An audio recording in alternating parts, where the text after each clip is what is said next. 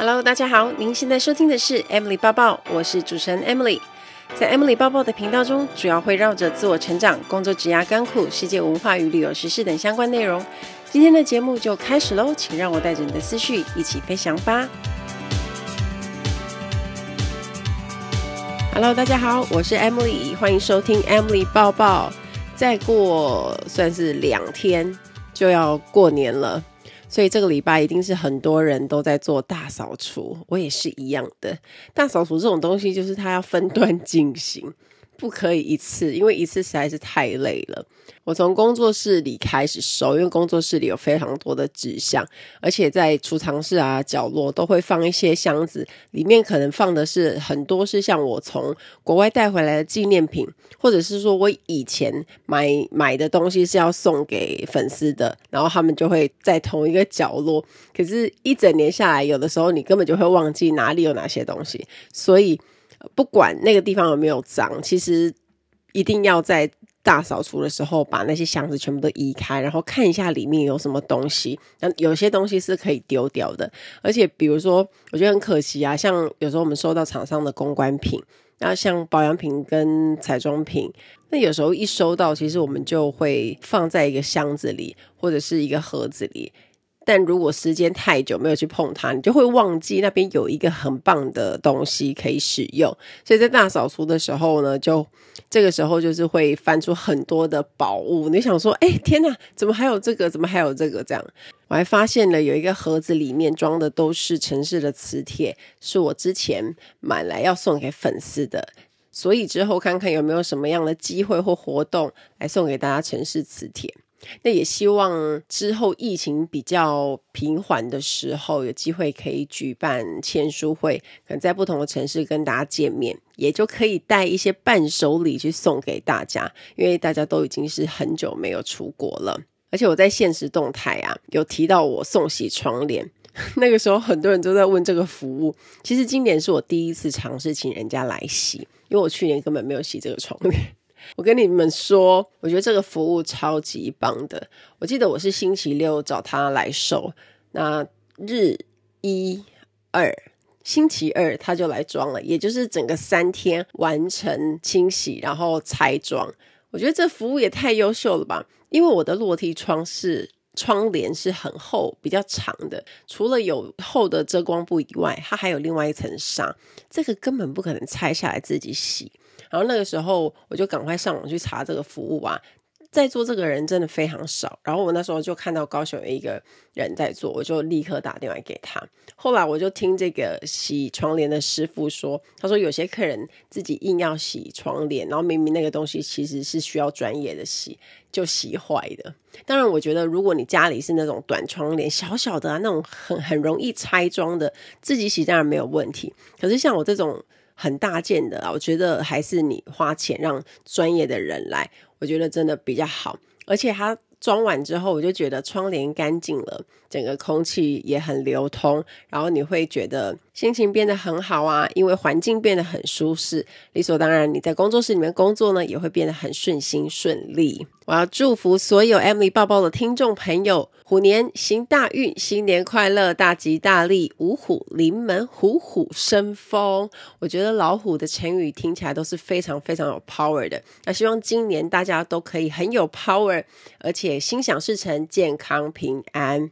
那在节目开始之前，我先来念几则留言。那之前因为我有赠送红包袋嘛，然后就看到有很多的听众喜欢我的 podcast。啊，Coco 叶说很喜欢听 Emily 的 podcast，晚上听到 Emily 的声音就觉得很安心，让我陪你睡觉的感觉。而且 podcast 的内容也很丰富，感觉得出来 Emily 的逻辑很清晰。那萧琪说超喜欢 Emily 的 Podcast，受益良多。译文也说喜欢 Emily 的 Podcast 跟新书，喜欢正能量的 Emily。好，谢谢大家的这些留言。如果喜欢这个节目的话呢，大家可以在 Apple Podcast 这边帮我留五颗星的评价，也可以留言在底下告诉我你的回馈。当然，节目里面也有听众信箱，大家有什么问题呀、想法，或者是你想要知道的东西，你也欢迎写信给我。那在这边，我想要提一下我们的募资课程问卷。我即将在哈号好学校开课，这门课叫做《空姐抱抱带你快速通关应考空服员全方位指南》。那现在呢，在筹备的阶段，非常需要有兴趣的朋友们，你们来帮忙，因为课程的准备问卷会跟课程息息相关。从要上哪些课程啊，课程的时数要有多少的难易度，一直到定价多少钱，大家都可以。踊跃填问卷，给我意见。透过几个简单的问题，我希望可以看到大家的建议，那搜集大家的意见，让我在设计课程可以更贴近大家的需求。而且啊，如果你有填问卷的朋友，你还可以得到课程八折的折价券。之后我的募资课程一开跑，你就可以立刻开始使用这个八折券。那大家欢迎点我的资讯栏里面的网址，帮我填一下问卷。就感谢大家的帮忙喽。另外也想要预告一件好康的事情，就是我们在大年初一的时候，在粉丝团、在 Instagram 还有 YouTube 频道都会有一个很大的赠奖活动。要赠什么呢？就是赠生肖公仔。如果你是我的铁粉跟老粉，你一定知道，在每一年的大年初一，我们从羊年开始就一路赠到现在。那在大年初一呢，今年我一样还是帮大家准备了老虎的生肖公仔，也是国泰航空公司的。这一次很特别，它不只是一只老虎，而且还是双胞胎，两只抱在一起，我觉得非常非常的可爱。那大年初一呢，大家不怕没事做，欢迎来我的粉丝团跟其他的平台一起参加抽奖活动。今天来谈谈我自己很有兴趣的主题——天赋。上次我有跟大家预告一下嘛，而且自从我去分享这件事了之后，我就收到很多的讯息，在问关于课程啊，关于内容，所以我趁这一集来跟大家好好的解说一下。很多人都有看过一些天赋的书，多数人的问题会是不知道自己的天赋在哪。所以就会用错力，你把很多时间花在做自己根本不拿手的事。当你长时间发现，诶，没什么成绩，怎么做不好，你就会开始自我怀疑，怀疑人生，觉得自己是不是什么都不会。所以呢，我觉得找到自己天赋在哪是很重要的课题。在帮我们上课的教练 Sarah，她就有说，她的使命就是想要帮很多人找到天赋。那希望大家都能够理解到，每一个人都是独一无二。如果懂得将天赋变成优势，你用对方法就会借力使力，不费力，你就发现人生还是非常美好的。那我先来介绍一下我做的这个盖洛普测验，盖洛普优势测试，它是要付费的测验，大概是一百多题。我自己的经验是要花三十五分钟做，而且要很专心的做，一题最多大概只有二十秒的时间作答，你也不能考虑太多，用第一直觉最好。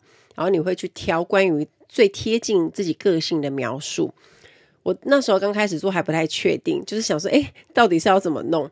所以我有一两题想太久，结果我就发现题目就自动跳到下一题了。所以大家在如果你有兴趣要做的时候，要注意这一点，也尽量不要选那个中间值，因为中间就会失去准度嘛。因为你太多东西都是很中庸的话，就比较判别不出来。盖洛普优势测试是由全球最大的民调公司盖洛普与 Don O. Clifton，也是盖洛普的前董事长、优势心理学之父，他们所共同推广的一套基于优生心理学所发展出来的人才培育工具。目前也是全球最受欢迎的天赋测验，也是目前市面上维度最细、信效度得到权威和市场认可的。而这个测验其实目前被全球一百六十个国家将近两千五百万人测过，百分之九十以上的财新五百大企业呢都会喜欢用它来发展内部的人才，所以帮我们上课的 Sarah 教练，他也常常受邀到企业受训。在上课的每个学务，我们在课前都有做盖洛普的测验分析。当天上课的时候呢，教练就帮我们列好了，每一个人都有 Top Five Talents 前五大天赋，也就是我们的测验结果。那我先跟大家说一下，我的前五大天赋是排名第一名是责任。那责任天赋呢，代表的是言必有信，那这个人有责任心。第二名是专注。专注天赋的人做事大概就是很专注，确定方向跟目标就会往前行。那第三名前瞻，对未来有憧憬，会醉心于美好未来的人，也激励着周围的人。第四名和谐，那和谐天赋的人呢，他们会渴求协调一致，那讨厌冲突，寻求共识感。第五名，学习。学习天赋的人呢，就跟字面上的意思一样，我们喜欢学习，喜欢提升自我，也有比较旺盛的求知欲。那这个测验会把人的天赋分成三十四项，当然我不会把这个三十四项天赋都念给大家听。可是每个人的天赋测出来都会有三十四种，那差别在于呢，排名的顺序不一样。当这个天赋你排名越前面，就表示这个天赋影响你最深。而这三十四个天赋主题又分类成四大优势领域，四大优势领域分别为执行力、影响力、关系建立和战略思维。像如果天赋主题落在比较多执行力领域的人呢，他就会比较擅长完成任务，因为执行力比较强，会努力去促进事物的发展啊。如果团队中遇到困难，有人需要实行解决方案呢，执行力强的人就能够去落实方案，把想法化成现实，不是嘴巴说说，是真的会做的人。所以像我自己测出来的两大天赋，我的第一名责任跟第二名专注，它都是执行力领域的。啊，Sarah 教练有说啊，责任这个天赋是很多台湾人都会有，而且都会是名列前茅居多，因为可能责任心会比较强吧。那责任心强的人说得出就会做得到，这种人多半有比较牢靠的价值观，像是忠实啊、忠诚啊，而且也敢做敢当。责任心强的人在职场上呢，我觉得应该是会很受主管跟同事欢迎的。像我自己，如果答应别人某一些事，不管是工作啊，还是非工作，我都会一直挂在心上，也想要尽力去做好。所以我非常不喜欢没有责任感的人。我觉得这就是我的地雷。没有责任心的人会让人觉得很不放心，那你工作不会想交办给他。这类人呢，就自顾不暇，更何况要顾及到别人。所以我觉得，如果跟这种人相处，应该很常会被连累到。但教练有说。任何的天赋啊，多与不及都是不好的。责任感也不适合用过头。如果过多的话，你就会把不属于自己的责任往身上扛。那这样子就会造成自己压力过大，或者是你明明自己没有时间去帮忙别人，但是一时心软或者觉得过意不去，就硬要答应别人，结果就会是苦了自己。像是我的第二名专注，这个天赋的特色就是只要确定方向跟目标，就会勇往直前的人。那遇到问题也会适当的调整，确保自己走在正轨上，做事很专心。Sarah 说，很多的工程师啊，理工科的人，他都有这个特质，因为他们无法一心多用。如果他正在专心工作，他就完全沉浸在自己的世界里。那你跟他说什么或交代什么，都会是浮云。这时候你就是等晚一点，再等他忙完再谈会比较好。了解自己同事的特质，对工作效率，我觉得也非常有帮助，也才不会产生太多的误不会。所以有一些人，你跟他讲话，他并不是没有在听，而是他当下只能专注在一件事情上面。所以如果女生知道有些男生会这样的话呢，专注就会是他的优点，可是，在有些情况下会变成是缺点。当你女生一直在跟男生讲一些东西，分享一些心情，可是你会发现男生一直没有在听，女生就会很崩溃。当然，这就是彼此个性上的不一样。如果我们会去知道这背后的问题，或许会因为这样子就少生一些气。我想到我一个好朋友，也是我的简报教练福哥，他也是很非常典型的一次专注在一件事情上面的老师。虽然他是企业讲师，他也会教授很多的主题课程，不过呢，他就只专注在简报这门课上面，他就一直不断的讲，变成是专家跟大师。那他比较疯狂的是，就是他有名的七分钟简报，他不需要看投影片，而且最后一句讲完的时间刚好就是七分钟整。我觉得这变态的程度就是很像日本职人那一种。我觉得这种也是一个专注的一种极致的发挥。然后，所以我那时候看到专注的天赋，我就想说，哦，福哥他这个天赋一定很高。接着我要讲第二个优势领域——影响力。天赋落在这个领域的人呢，比较擅长领导别人，他可以把团队或者是公司的想法推销出去，赢得更多更广的受众。假设你的天赋主题里面有行动，这类型的人就比较有想法，他就会迅速去做，他把想法付诸行动。但是往往就比较缺乏耐心。还有啊，如果你有统筹这个天赋的人呢，跟字面上的意思一样，他就是代表统筹能力强啊，有组织能力，很会善用安排所有的资源去实现最大的功效。所以我觉得有这个天赋的人，头脑。一定很灵活，因为他们很会规划、拆分工作，会清楚知道谁适合负责什么，哪些事必须由谁来完成。那那一天我们在上课的时候，有一个男生，他就有这个天赋，而且好像排名是前两名。他就告诉我说，他在公司的现职工作，他也负责统筹，所以我就觉得超强的。因为这个我就是很弱啊，要是是我来统筹，就会一一团乱。在影响力的优势领域，有一个天赋很特别。我一定要跟大家分享，它叫做取悦。这个取悦的意思不是指你很会取悦别人，有取悦天赋的人呢，他们喜欢结交新朋友，然后去讨取朋友的欢心。可以在人际交往中打破沉默。那这类型的人最擅长与他人建立关系，而且在社交场合是超会破冰的，因为他们也很喜欢。我上课的时候意外碰到我的老师谢文宪，他就是超典型有取悦天赋的人，因为他跟很多人关系都很不错啊，讲话很有趣、很幽默，有他在的时候都不会冷场，而且他也擅长破冰。我觉得就是非常准的分析。Ladies and gentlemen, welcome on board. This is In-flight Service Manager Amy speaking. 欢迎来到航空小知识单元。在今天的航空小知识，因为新年的关系，我们要来很应景的来谈一下“利是”。利是是什么意思呢？是广东话的红包的意思。因为大家现在都要开始包红包嘛，所以我们来讲一下香港的红包，叫做利是。利是利益的利，是是是非的是。不晓得大家有没有听过？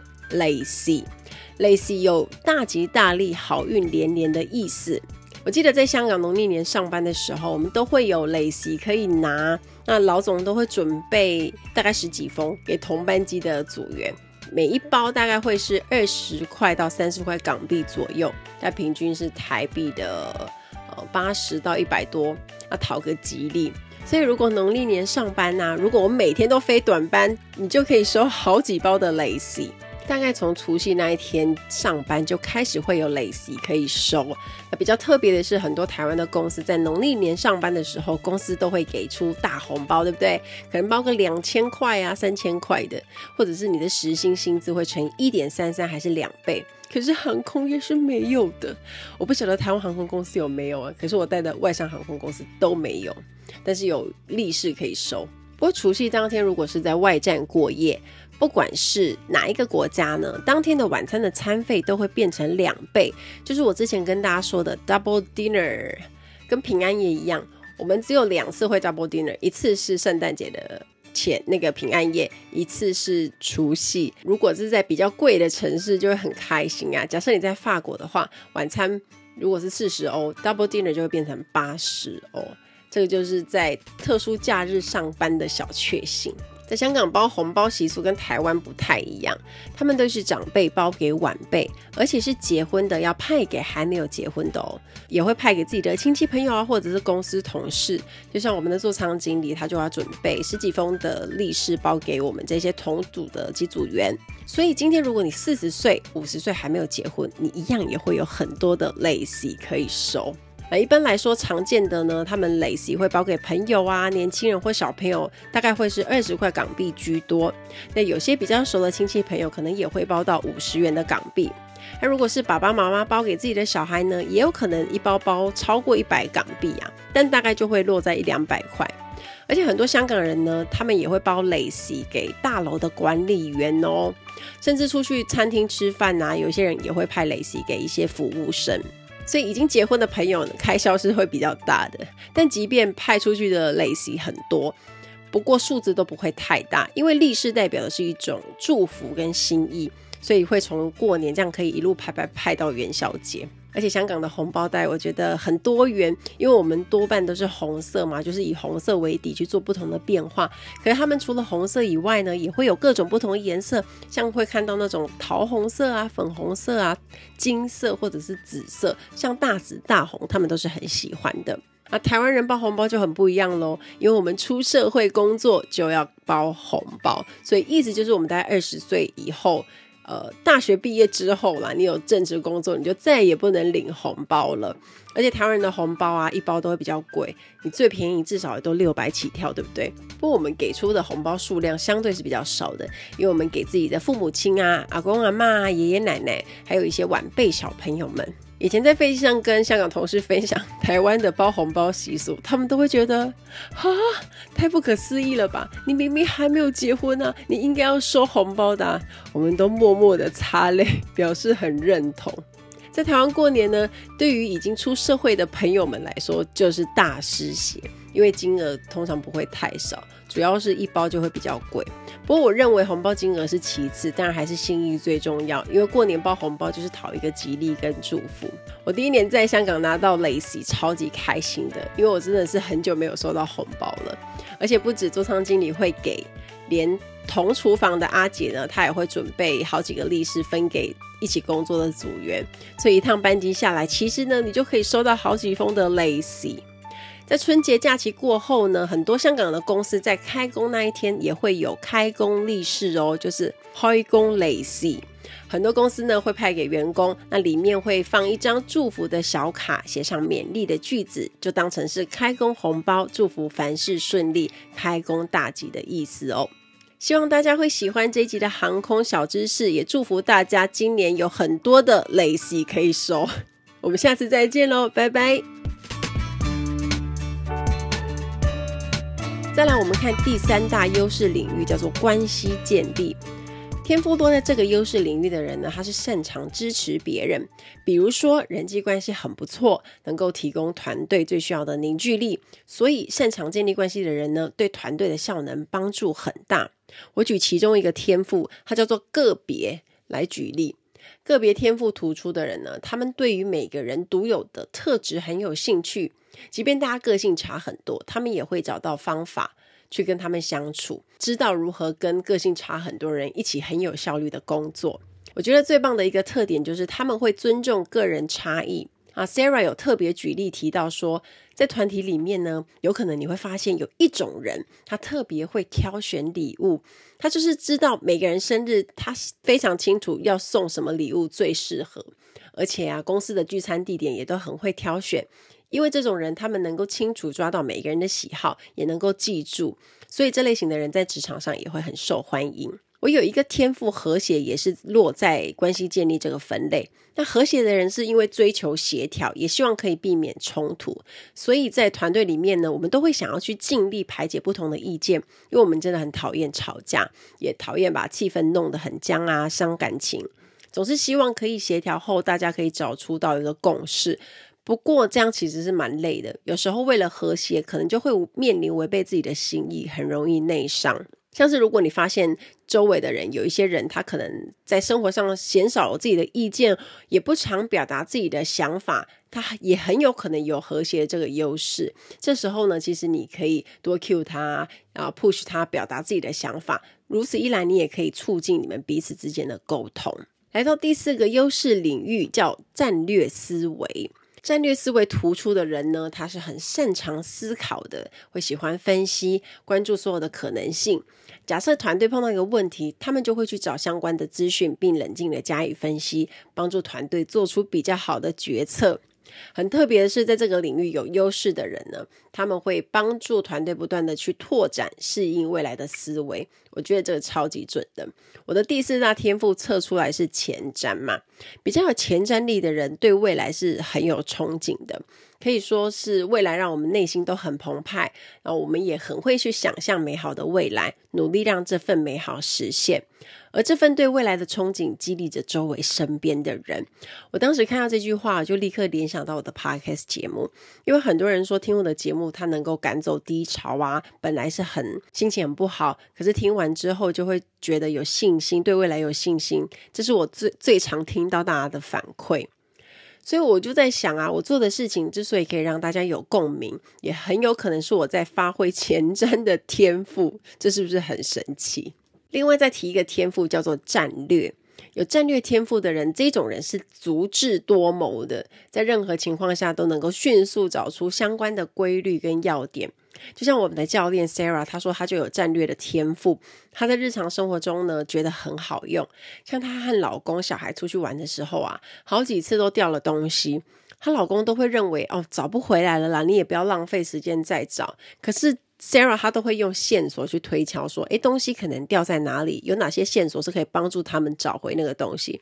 结果屡试不爽，每一次最后的都会找到本来已经是不见的东西。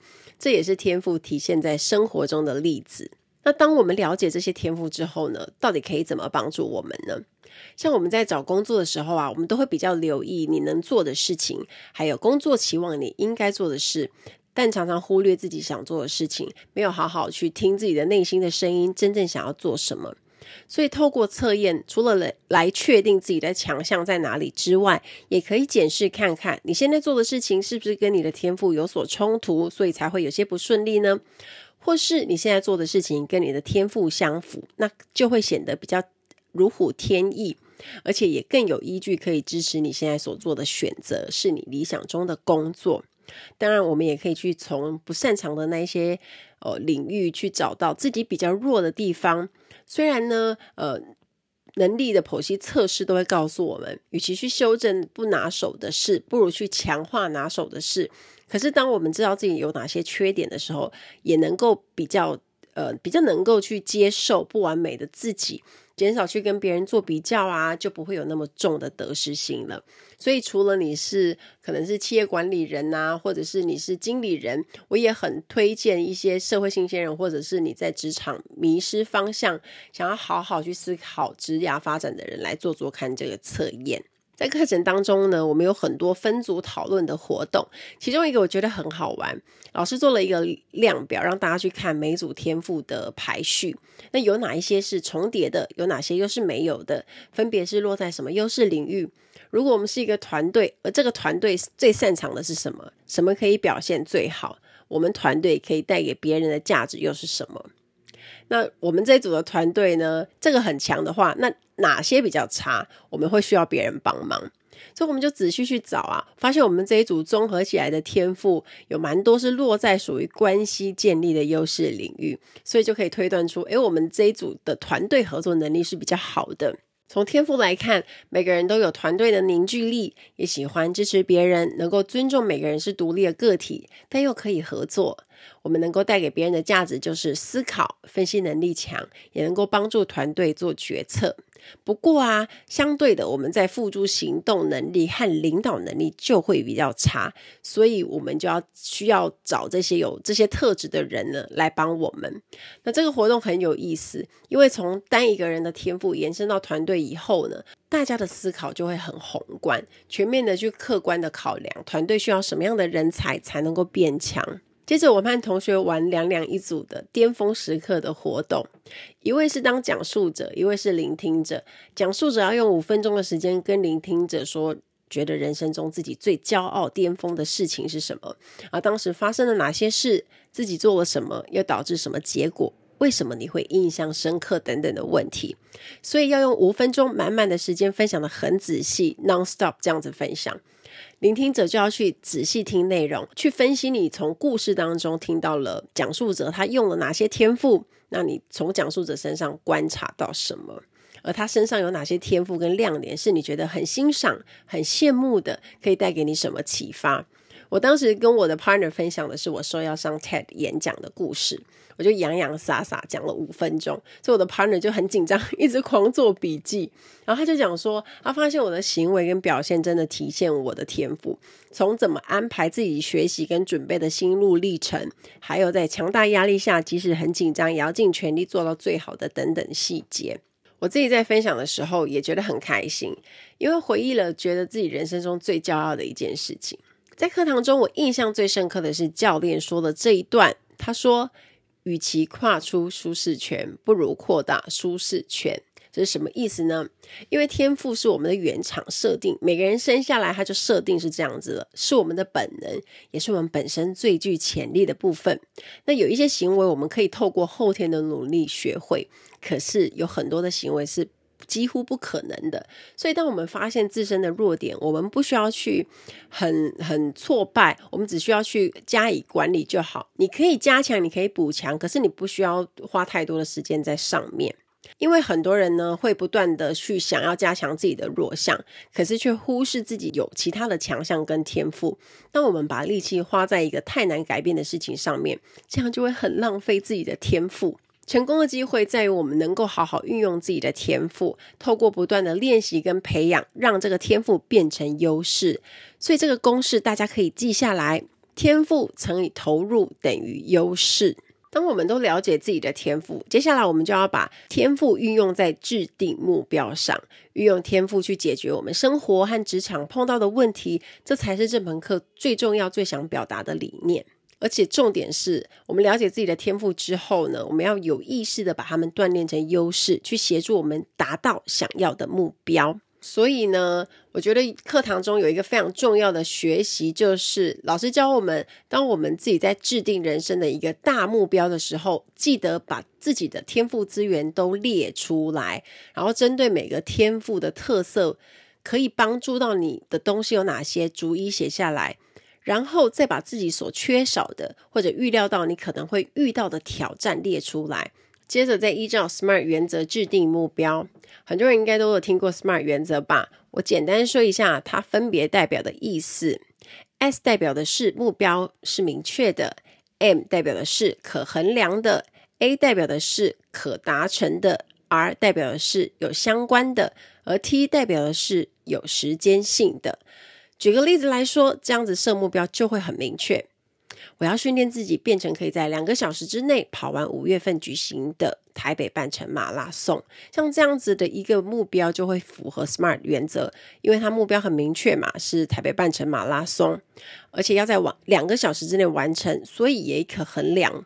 对于大多数经过训练赛跑的人士来说，两个小时是一个可行的速度，所以它也是可以达成的。已经确定会进行训练，我们来备战半程马拉松嘛，所以准备的内容呢也会跟目标息息相关。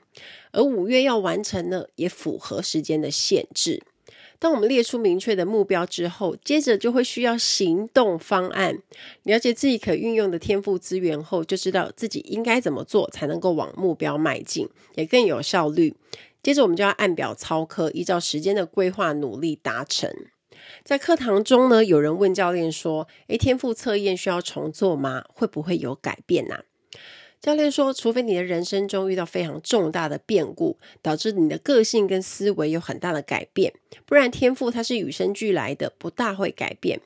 当然不可能，你每次做测验出来的天赋都一模一样的排序，但是。”影响你最深的前几大天赋，大概就是那几个，尤其是前十大，会跟我们的人生中最息息相关。只是每一次，如果你就是会再重新做测验，你可能排序会有一点点调动而已。其实每个人呢都有独一无二的天赋，那事实上呢，你也找不到有人跟你的天赋排序是一模一样的人。所以，当我们认识自己的天赋 DNA，就知道怎么锻炼它，进而成为优势。而优势是指近乎完美的完成具体任务的能力。当我们清楚自己的优势，也成功运用在人生中，我们都能充满自信，拥抱成功，成为最棒的自己。期待大家跟我分享。听完今天的节目，如果有想法和问题，欢迎到我的粉丝团或是 Instagram 找我，只要搜寻“空姐抱抱 Emily” 就可以找到我。你也可以截图这一集的节目，分享到你的 Instagram 的现实动态上面 tag 我，让我知道你有在收听，也让我知道你对 Emily 报报的看法哦。最后，感谢大家收听这一集的节目，真的非常的感激哦。如果你喜欢今天的节目，也欢迎帮我在 iTunes 评分中留下五颗星的评价哦。我们下一集再见喽，拜拜。